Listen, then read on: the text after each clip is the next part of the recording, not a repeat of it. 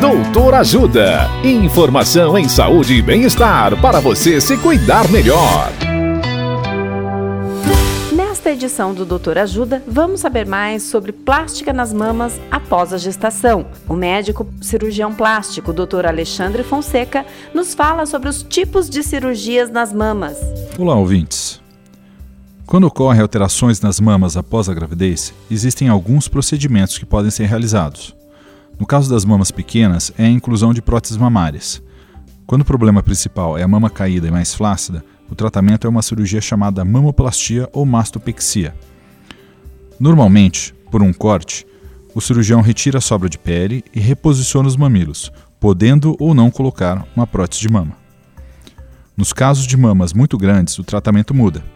O mais indicado é a cirurgia chamada mamoplastia redutora. Nessa cirurgia, parte do tecido mamário é retirado e também é realizado o reposicionamento dos mamilos. As cicatrizes nessas cirurgias podem ser em T ou em L. Costumam ficar na parte inferior da mama que ficam escondidas pelo sutiã. Entendido isso, tem mais dois aspectos que eu quero destacar. O primeiro é que o melhor momento para operar é após seis meses do término da lactação, ou seja, seis meses sem amamentar, com um peso estável e prole constituída. Isso significa sem ter o desejo de ter mais filhos. O segundo é que essas cirurgias são consideradas estéticas, por isso você não consegue fazer pelo SUS e também não são cobertas pelos planos de saúde.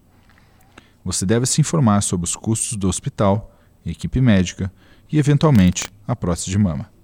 E todas as outras informações pertinentes ao seu caso antes de definir se deseja ou não ser submetida a esse tipo de tratamento.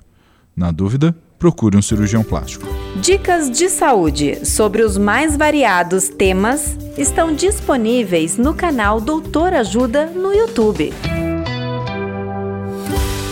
Assista agora mesmo os conteúdos do Doutor Ajuda acessando www.ajudasaude.com.br ou baixe o aplicativo Ajuda Saúde.